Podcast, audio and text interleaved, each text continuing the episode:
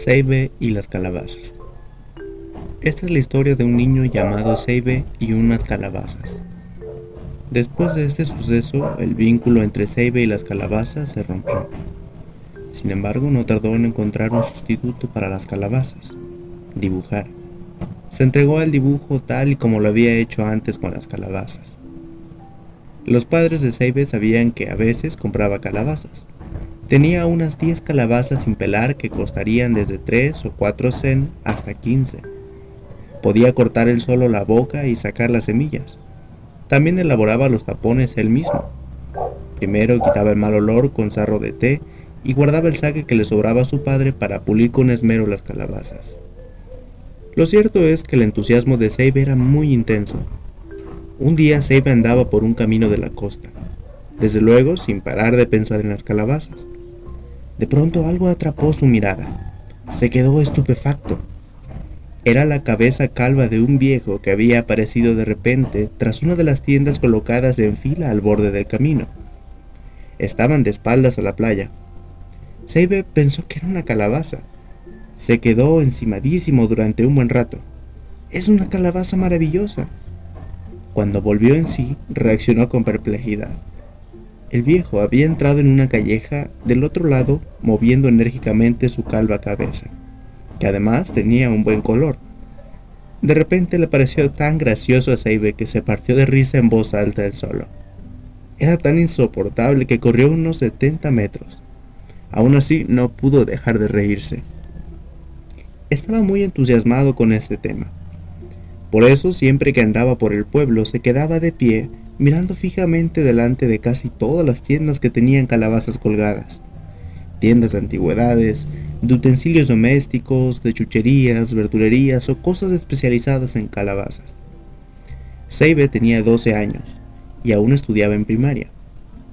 Cuando volvía del colegio, en vez de jugar con otros niños, solía ir él solo al pueblo a mirar calabazas. De noche se sentaba con las piernas cruzadas en un rincón del salón y cuidaba de sus calabazas. Cuando terminaba la rutina de mantenimiento, metía saque en ellas, las cubría con paños y las metía en una caja de lata. Luego las guardaba dentro de la mesa camilla y se iba a la cama. A la mañana siguiente, nada más levantarse, abría la caja para mirarlas. La piel de las calabazas sudaba a la perfección. Seiben nunca se cansaba de contemplarlas. Después las ataba con cuidado a unos hilos, las colocaba debajo del alero y se marchaba al colegio. El pueblo donde vivía Seibe era una localidad dedicada al comercio a la que llegaban barcos. La consideraban una ciudad, pero era un sitio bastante pequeño. Si uno camina durante 20 minutos, podía atravesar la parte más larga de su trazado rectangular. Así, por muchas tiendas se vendían calabazas, Seibe las podía visitar todas durante su paseo diario, y así es posible que ya las hubiera visto casi todas. No tenía especial interés en las calabazas antiguas, sino en las que estaban aún sin pelar y había que cortarles la boca. Además, la mayoría de su colección tenía esa forma de calabaza, y su aspecto era bastante ordinario. Aunque eres solo un niño, parece que hay algunas calabazas que te atrae, ¿a que sí? Dijo un cliente mientras observaba cómo se pulía a su lado las calabazas con esmero. Había venido a visitar a su padre, que era carpintero. El padre respondió con armadura. Con lo pequeño que es, tiene la insolencia de tocar las calabazas, dijo mirando a su hijo. Seco, no sirve de nada tener esas calabazas tan sosas.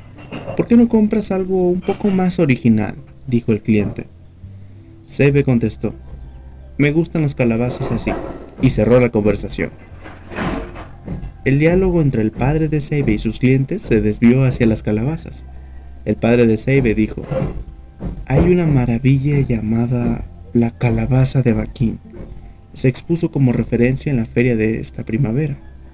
Era una calabaza enorme, ¿verdad? Era enorme y bastante alargada. Sebe se reía en su interior mientras escuchaba esa historia. La calabaza de Baquín fue un artículo de renombre durante aquel tiempo. Sin embargo, tras mirarlo un poco, Seibe no tardó en pensar que no tenía ningún valor y se marchó. Tampoco sabía qué clase de persona era Baquín. Seibe les interrumpió. Aquella calabaza no me pareció que fuera interesante, solo era muy abultada. Al oírlo su padre se enfadó y entornó los ojos. ¿Qué dices? Tú no entiendes nada. Cállate. Seibe permaneció callado. Un día, mientras Seibe andaba por un callejón, descubrió algo insólito. Una abuela estaba montando una tienda de caquis secos y mandarinas delante de una puerta de madera enrejada, de la que colgaban unas 20 calabazas. Déjeme mirar, por favor. Seibe se acercó enseguida y miró una tras una. Entre todas había una con una forma que parecía ordinaria y medía unos 15 centímetros. Tan magnífica era que se quiso lanzar a por ella entusiasmado. Con el corazón latiendo acelerado preguntó, ¿qué precio tiene esta? La abuela contestó, eres un niño, así que te la dejo en 10 cent. Entonces, no se la venda a nadie, por favor. Ahora mismo vuelvo con el dinero, dijo entre jadeos y se marchó corriendo. Poco después regresó sin aliento y con la cara roja.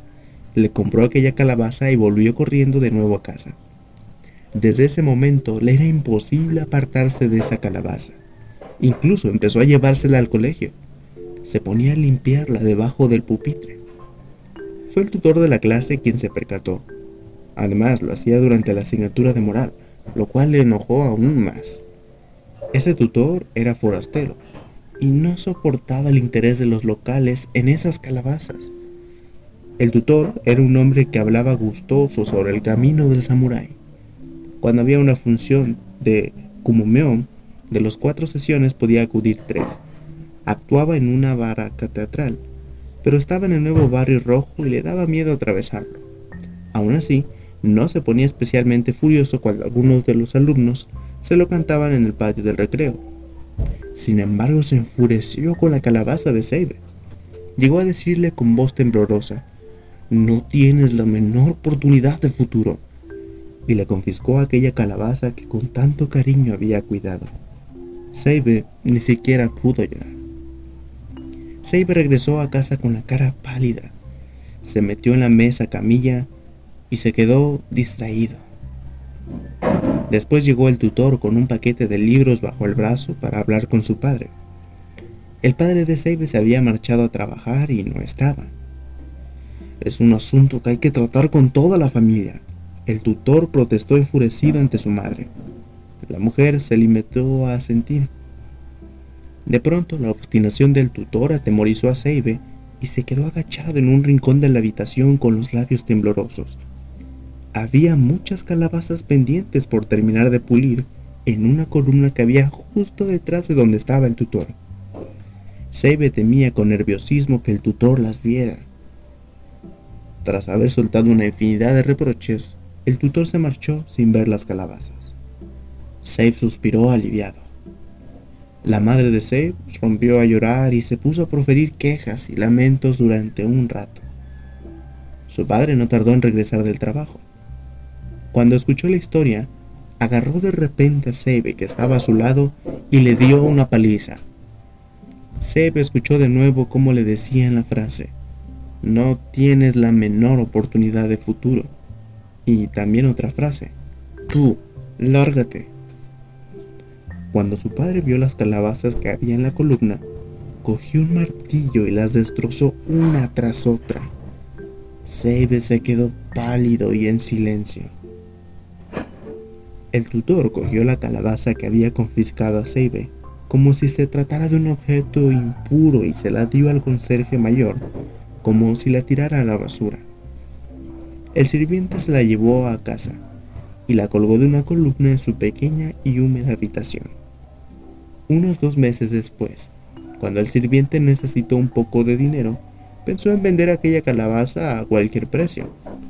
La llevó a una tienda de antigüedades y se la mostró al dueño. El anticuario la miró desde todos los ángulos, pero al final puso un gesto de indiferencia y empujó la calabaza hacia el conserje. La aceptó por cinco yenes. El conserje se sorprendió, pero era un hombre astuto. Contestó con disimulo. por 5 yenes, mm, me es imposible deshacerme de ella.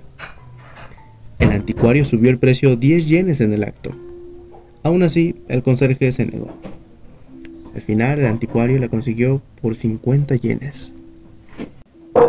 El sirviente se alegró en secreto por la sensación de felicidad de que aquel tutor le hubiera regalado el sueldo de cuatro meses.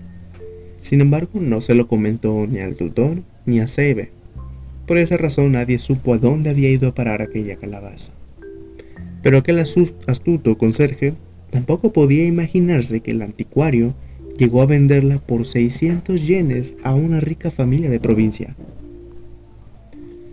Ahora Seibe se entregaba al dibujo, cuando le surgió esta afición, el rencor hacia su tutor y su padre, que había destrozado unas diez de sus calabazas favoritas con un martillo, había desaparecido. Sin embargo, su padre había comenzado a quejarse poco a poco de que su hijo se dedicara a dibujar.